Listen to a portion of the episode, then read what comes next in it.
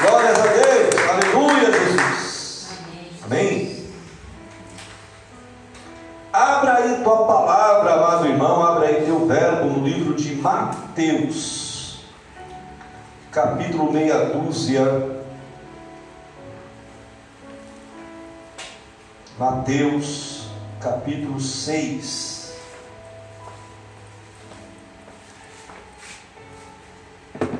Nós vamos ler a partir do verso 25 até o verso 34 é um texto muito conhecido. Ele servirá apenas de uma referência daquilo que é prioridade, daquilo que deve ser nossa primeira busca. Amém? O título aqui na, na versão revista e atualizada está a ansiosa solicitude pela vida. Versos 25 diz assim: Por isso vos digo, não andeis ansiosos pela vossa vida, quanto ao que haveis de comer ou beber, nem pelo vosso corpo, quanto ao que haveis de vestir, não é a vida mais, não é a vida mais do que o alimento e o corpo mais do que as vestes? Observai as vestes, as aves do céu, não semeiam, nem colhem, nem ajuntam em celeiros, contudo vosso Pai Celeste o que? A sustenta. Porventura, não valem vós muito mais do que as aves? Qual de vós, por, por ansioso que esteja, pode acrescentar um côvado de curso na sua vida?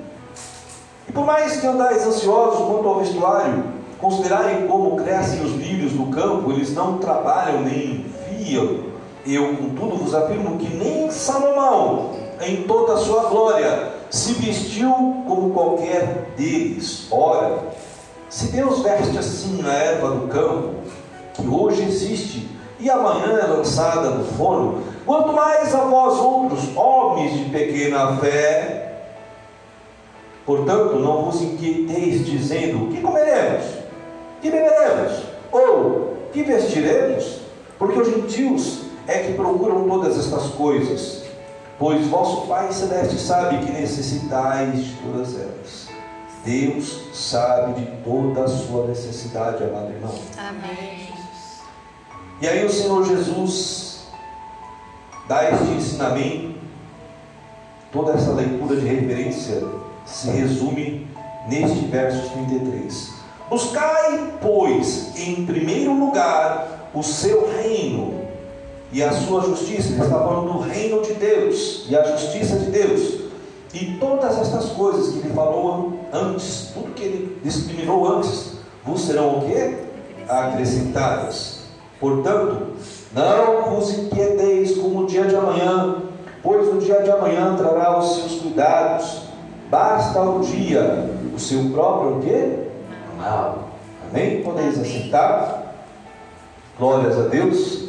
Louvado seja o Senhor por mais essa oportunidade que nós temos. Nós temos aqui o nosso verso áudio de hoje, que está no livro de Romanos, capítulo 1, versos 17. Diz assim: Porque no Evangelho é revelada o que? A justiça, está aí na sua versão também assim. Eu estou usando aqui essa versão nova, versão é, internacional. Né? Então está assim: Porque no Evangelho é revelada a justiça de Deus, uma justiça que do princípio ao fim é pela fé. Ou seja, a justiça de Deus, ela começa pela fé e vai até o final pela fé. Amém. Como está escrito, o justo, eu, você, você e eu, nós, igreja, o corpo de Cristo, o justo viverá o quê? Pela fé. Amém, amados? Louvado seja Deus. Nós agradecemos a Deus por mais essa oportunidade de estarmos em nosso culto da vitória, onde o Senhor sempre nos dá uma mensagem com o tema principal, a vitória sobre as circunstâncias. Essa é uma mensagem nós temos, é, vamos colocar assim, um tema principal que nós temos vindo é, desde 2019. Mas o Senhor também nos dá um subtema para nós trabalharmos, e neste momento nós estamos com um subtema, uma série que nós começamos na semana passada, a árvore dos porquês. E a semana passada, os irmãos lembram, nós falamos sobre a prosperidade. Por que eu não tenho prosperidade quando Deus tem como promessa a prosperidade para mim? E hoje então nós vamos trabalhar sobre a justiça. Nós vamos entender por que, que eu não tenho justiça na minha vida, sendo que o Senhor fala para mim que eu, vou, que eu sou justo e eu vivo pela fé. Amém? Então nós estamos nessa série de ministrações. E só para os irmãos entenderem a respeito dessa palavra justiça, na King James atualizada é repetido 408 vezes a palavra justiça. No âmbito né, total do conceito de justiça. 408 vezes. A palavra amor, na King James atualizada, só para os irmãos fazerem um comparativo, aparece 411 vezes. Então nós vemos que justiça está muito próximo ao amor, ou amor muito próximo à justiça. Nós entendemos que o principal mandamento do Senhor para nós é o amor. Dentro desta grande essência do amor de Deus, encontra-se a justiça. Amados, é muito comum as pessoas se sentirem injustiçadas, Ricardo. Muitas vezes nós encontramos pessoas reclamando, algumas até murmurando, por que eu estou passando por isso? Porque eu estou sempre injustiçado. São situações, muitas vezes são pessoas, é, e essa, essa injustiça causa muito incômodo para as pessoas. Agora, justiça no âmbito social, o conceito dela, pode ser mérito. Por exemplo, é justo uma pessoa que está concorrendo a um, vamos colocar um um atletismo, um corredor é, de 200 metros rasos, ele ganha em primeiro lugar, então é justo ele receber aquela medalha de primeiro lugar, a medalha de ouro, porque ele tem mérito, ele chegou em primeiro lugar, ele tem mérito. Agora, também a justiça entende-se também no âmbito da área social, onde se é promovido leis de qualidade, com qualidade, para que eu tenha algum direito como cidadão no local onde eu estou vivendo. Então as leis promovem o que? Uma justiça interna na sociedade. Então tem a justiça que nós conhecemos por mérito, aquela que eu mereço porque eu fiz algo e eu mereço ter aquilo que eu concorri, que eu comprei. Então é justo eu ter. E tem a justiça que é promovida pelas leis. Agora, quando nós falamos de justiça de Deus, aí começa a pegar, como costumo dizer. A justiça de Deus está muito além da justiça dos homens, pois ela não depende de méritos. Ela não depende de méritos, nem de qualificações e nem de leis dos homens. A justiça de Deus ela abrange a essência dele, ou seja, o amor dele. Ela também não possui um conceito abstrato, ela não está fundamentada na sociedade, mas ela pode ser, vamos colocar assim, incluída na sociedade através do amor de Deus de forma otorgada aos homens através da mensagem do quê? Da cruz.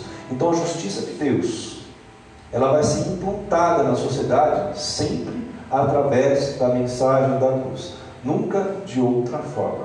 Pode um político falar aí, eu vou dar uma direta aqui, a verdade vos libertará, mas se ele não viver a mensagem da cruz, ele não tem a justiça de Deus.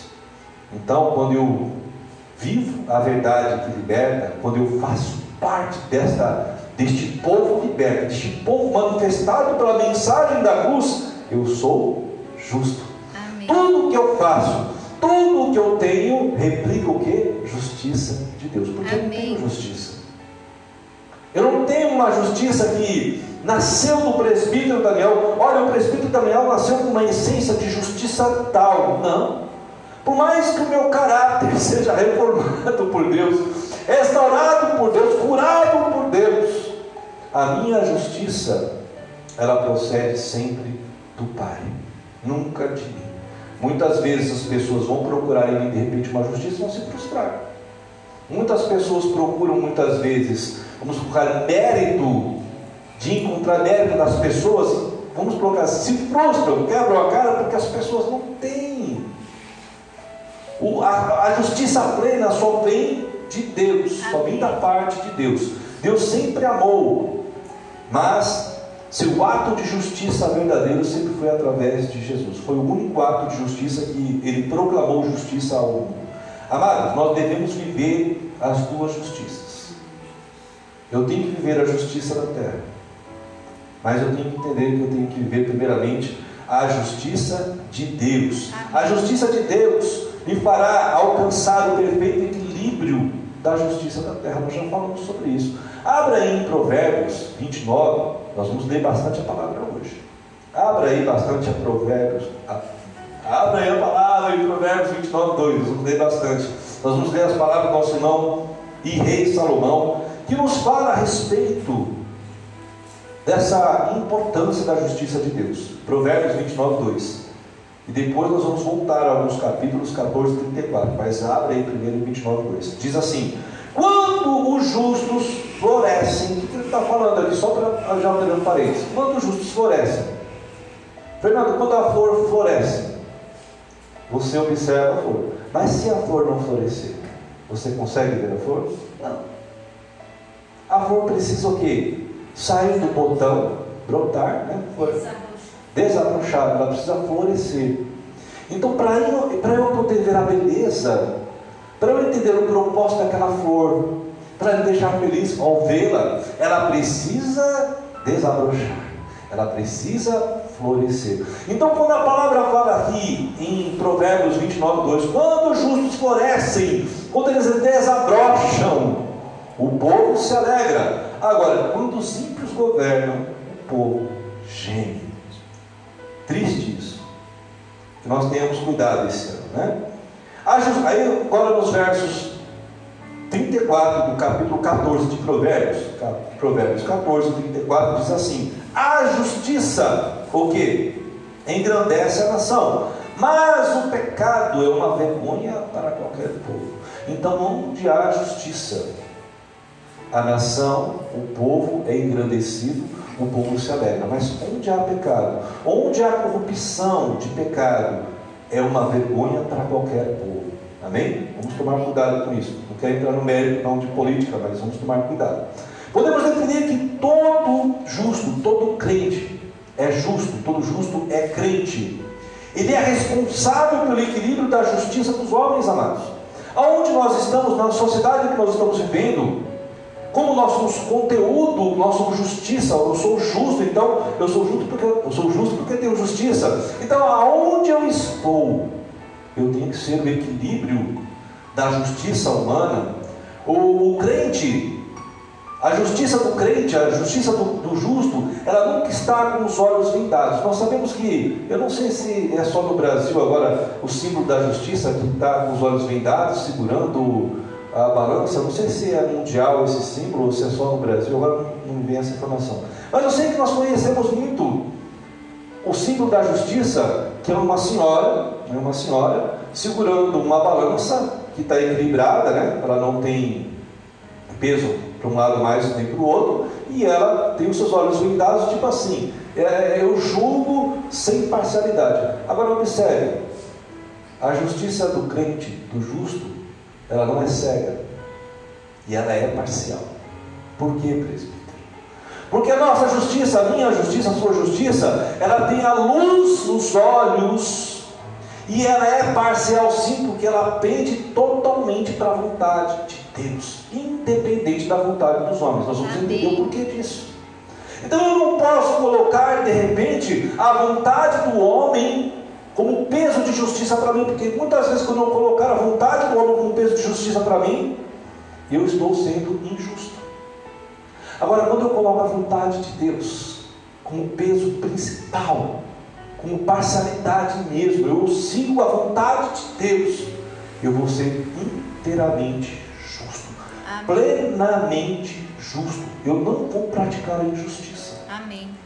Isso que é a mensagem da cruz. Nós vamos falar sobre isso. Então, a justiça do crente, ela não tem os seus olhos vendados. A justiça do crente, ela é parcial sim, porque ela depende da vontade de Deus, ou seja, ela pende para a vontade de Deus. Agora, através das palavras do nosso irmão apóstolo Paulo, abra aí também em Romanos 12, 2. Nós lemos muito essa, essa referência do apóstolo Paulo à igreja de Roma, nós falamos muito sobre ela. Olha só, não se amoldem, nós vamos ler na versão, nova versão internacional, que traz um contexto diferente. Não se amoldem ao padrão deste mundo mas transforme o seu, transforme-se o quê? Pela renovação da vossa mente. Então a minha mente, ela é transformada por uma mensagem que é da cruz. Ou seja, a graça transforma a minha mente. Por Amém. isso, eu não sou transformado pela justiça dos homens, eu sou transformado pela mensagem da cruz. Para que sejam que capazes de experimentar, olha aí, agora, e comprovar a boa, agradável e perfeita vontade de Deus. Eu podia muito bem falar aqui que a vontade de Deus é justiça. Então podia colocar aqui: comprovar a boa, agradável e perfeita justiça Deus. Quando eu tenho a minha mente transformada, quando a minha mente é renovada, quando a mensagem da cruz fez o efeito correto na minha vida, eu vivo a boa, agradável e perfeita justiça de Deus. Amém. Por isso eu me torno justo. O justo, ele está diante da boa, agradável e perfeita vontade de Deus.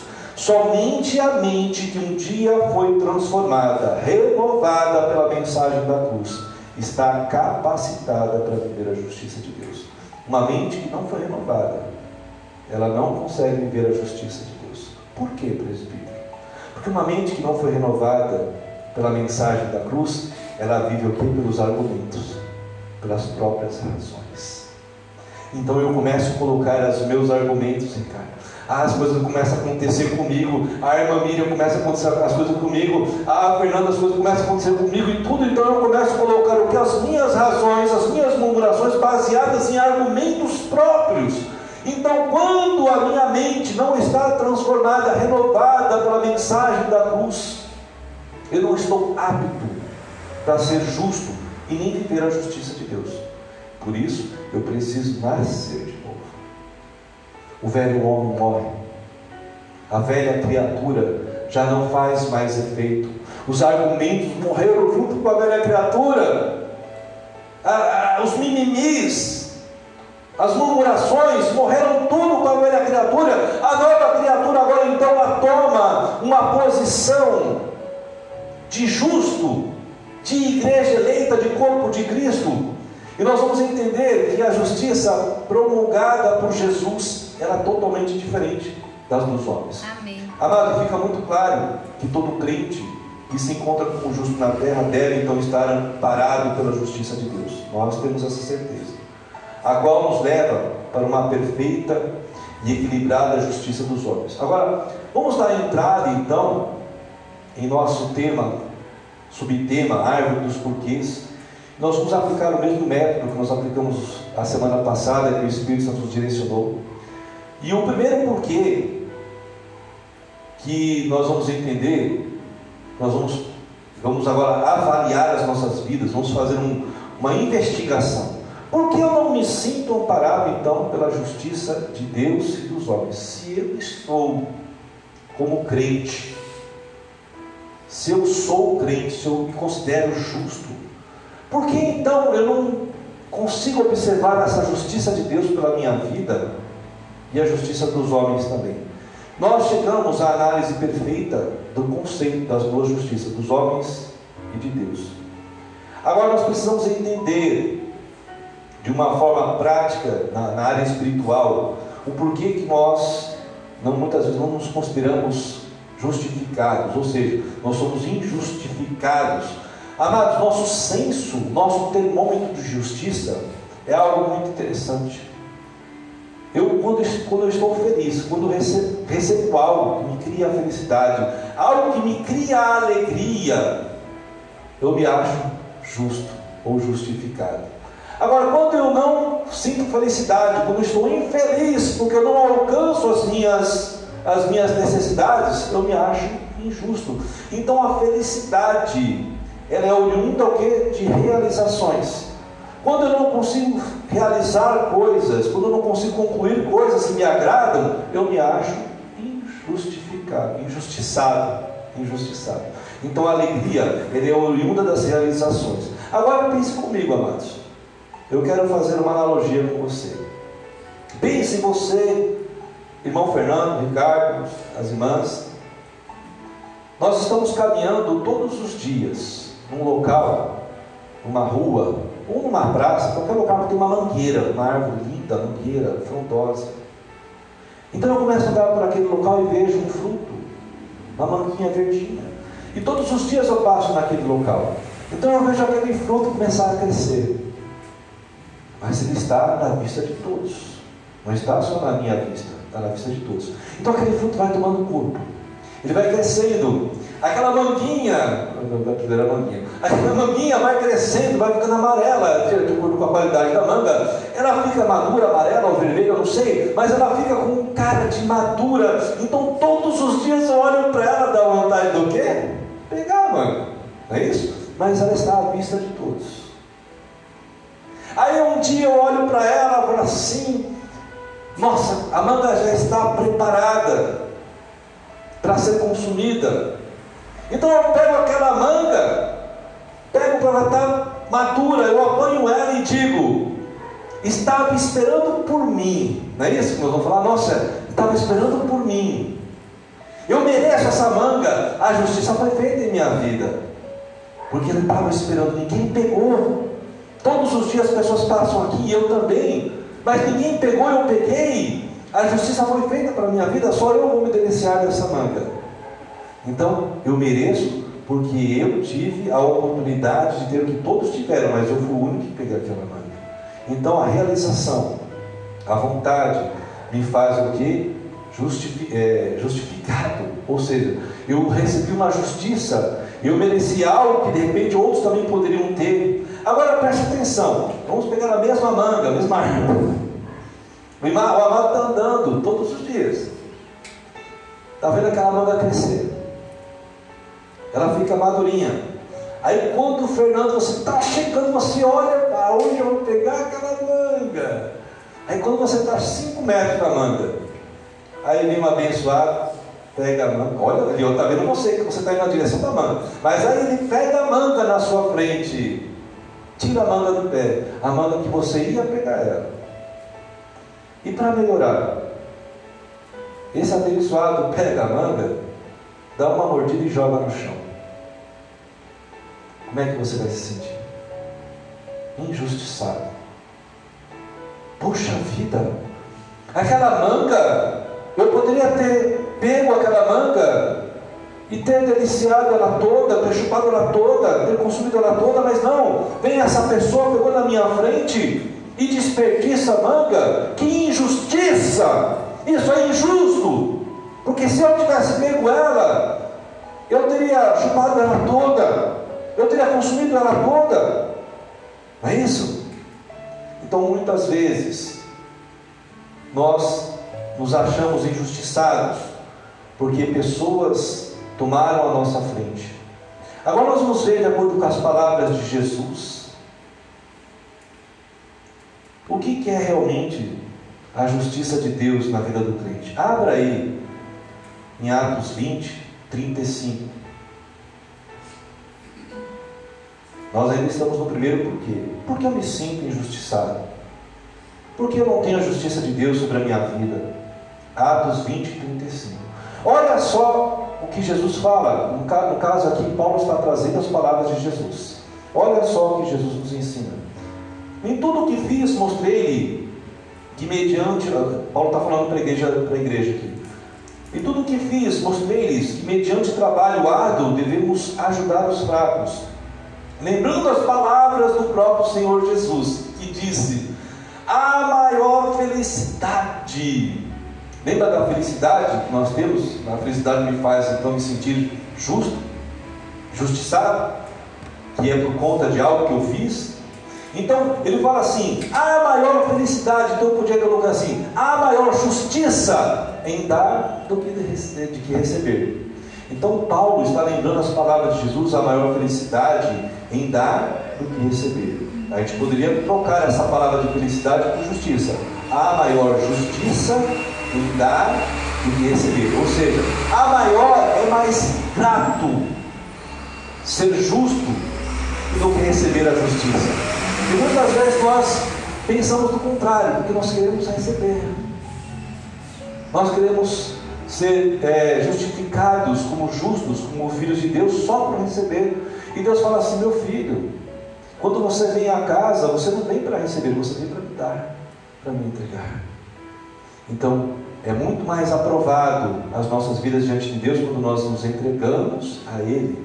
Mas não nós queremos só receber de Jesus. Jesus, me dá o que está na sua mão. E Jesus falou: Não, eu quero que você entregue a sua vida nas minhas mãos.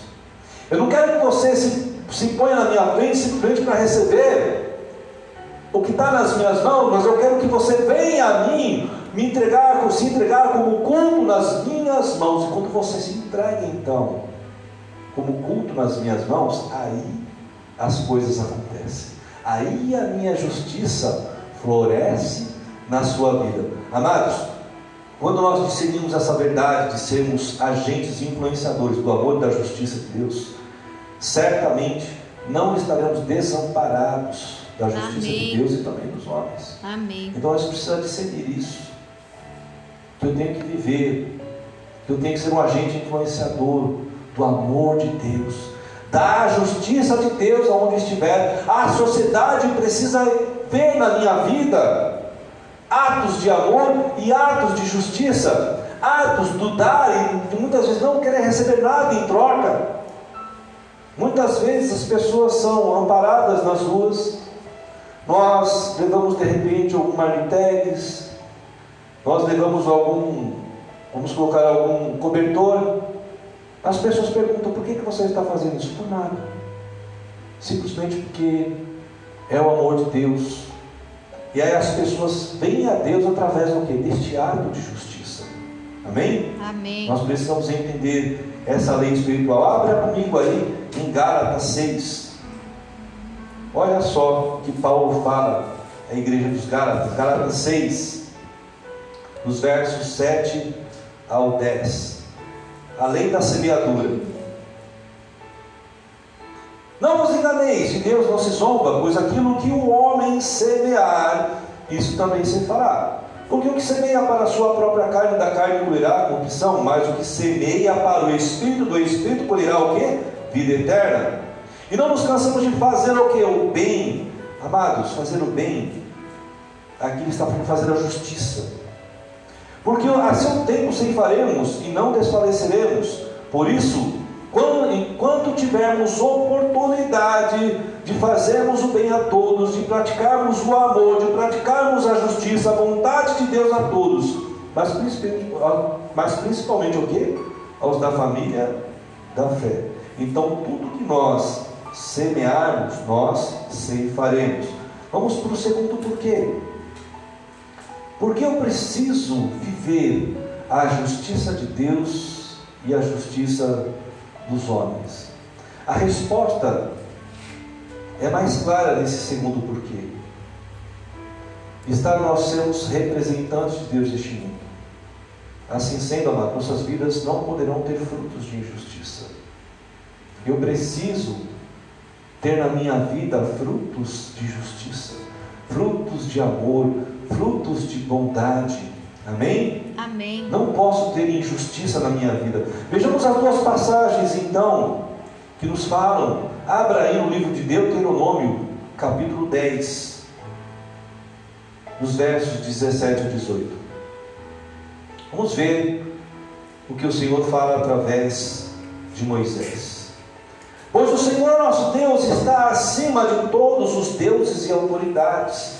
Ele é grande, poderoso e causa medo. Glória a Deus. O Senhor é, a palavra fala que ele é terrível. Então ele é temido. Este medo é temor.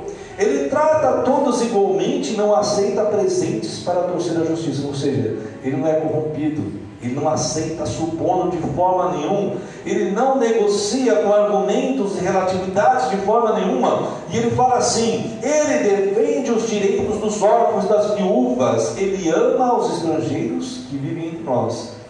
Quem teme a Deus, quem teme a Deus, vive esse direito dos órfãos das viúvas. Quem teme a Deus, está olhando para as necessidades dos necessitados. E ele fala assim: ele lhes dá comida e roupa. Então, ele defende os direitos dos órfãos, das viúvas, ele ama os estrangeiros que vivem entre nós e lhes dá comida e roupa. Esse estrangeiro que vive entre nós são exatamente os estrangeiros que muitas vezes temem a Deus, mas não fazem parte do povo que se chama filho de Deus. Isso é meio confuso, mas tem muitas pessoas, amados, que estão lá fora da igreja, que muitas vezes praticam mais atos de justiça do que aqueles que estão aqui dentro da igreja. Então a palavra fala assim que esses estrangeiros são observados por Deus. Então ele abençoa também com seus atos de justiça. Deus está olhando não só para a igreja, mas está olhando para todo mundo. Amados, quando de fato a justiça da mensagem da cruz fizer efeito em nossas vidas, a equidade da justiça dos homens é manifesta na terra. Amém. Nós precisamos ter em nossas vidas a mensagem da cruz fazendo o efeito correto. Enquanto ela não fazer o efeito correto em nossas vidas, a justiça de Deus não fará equidade na terra. Vamos para o terceiro porquê. O terceiro porquê é a causa mediante a palavra de Deus. Então, não é a causa mediante o que o presbítero acha. Não é a causa mediante os argumentos das leis. Não é a causa mediante o que a palavra de Deus fala. Por que eu não alcanço a justiça de Deus? Por quê? Porque eu já sabendo o que é a justiça de Deus, o que é a justiça dos homens. O porquê eu preciso ter essa justiça na minha vida? Porque agora eu não consigo alcançar. Amados, vamos ler aqui Salmo capítulo 1. Abra aí tua palavra, teu verbo, teu verbo, no livro de Salmos, capítulo 1. O salmista Davi aqui nos responde claramente, porque muitas vezes nós não vivemos a justiça de Deus e dos homens também. Diz assim: Bem-aventurado, bem-aventurado o homem que não anda o quê? No conselho dos ímpios. O homem que não se detém no caminho dos pecadores e nem se assenta na roda dos escarnecedores. Antes, este homem bem-aventurado, o seu prazer está onde? Na lei do Senhor. E essa lei, ele medita de dia e de noite, ou seja, não é uma lei para ficar aberto, o Fernando lá no Salmo 23 em cima da escrivaninha, em cima da estante, não é somente um, uma folha que fica aberta na porta lá, uma, um cartaz que fica na porta, Salmo 23, Salmo 91, não, Salmo 27, não! Ele medita essa lei de dia e de noite, ele come essa palavra, ele discerne essa palavra, ele vive essa palavra. Amém. Então ele fala aqui que esse homem bem-aventurado, ele medita na lei do Senhor dia e de noite. E aí ele fala: olha aí, ele é como uma árvore plantada junto à corrente de águas, que no devido tempo dá o seu fruto, e cuja folhagem não murcha, e tudo quanto ele faz será bem sucedido. Amados, o que ele está falando aqui? É justiça de Deus na vida do homem bem-aventurado. Os ímpios não são assim, por quê? Porque os ímpios não seguem estes preceitos. Ele não o, o ímpio, ele anda no conselho da sociedade, do sistema do mundo. O ímpio está na roda dos escarnecedores em todo o tempo. E ele fala então: os ímpios não são assim, são, porém, como a palha que o vento dispersa. Por isso os perversos não prevalecerão no juízo, justiça, nem os pecadores na congregação do quê? Dos justos. Essa congregação sou eu e você. Amém. Então ele fala assim: eles não prevalecerão no juízo, nem os pecadores na congregação daqueles que são bem-aventurados. Pois o Senhor conhece o meu caminho, o seu caminho, ele conhece o caminho dos justos, mas o caminho dos ímpios o que perecerá. O que ele está falando aqui no Salmo? Nesse primeiro Salmo, capítulo 1. Ele está dando exatamente aqui uma diferenciação de quem obteve de quem vive a justiça de Deus. Agora, aquele que entendeu a justiça de Deus e vive a justiça de Deus, ele vive para frutificar essa justiça. Amém. Nós somos a flor, ou seja, nós somos a justiça que está florindo, que está sendo vista por todas. Não é somente uma semente lançada no chão, não é somente um caule, não, ela está florida desabrochada. É uma justiça que todos olham para ela e falam como, como é bom. Como a justiça, olha para o Ricardinho e veja a justiça de Deus, como a justiça de Deus é bom na vida do Fernando.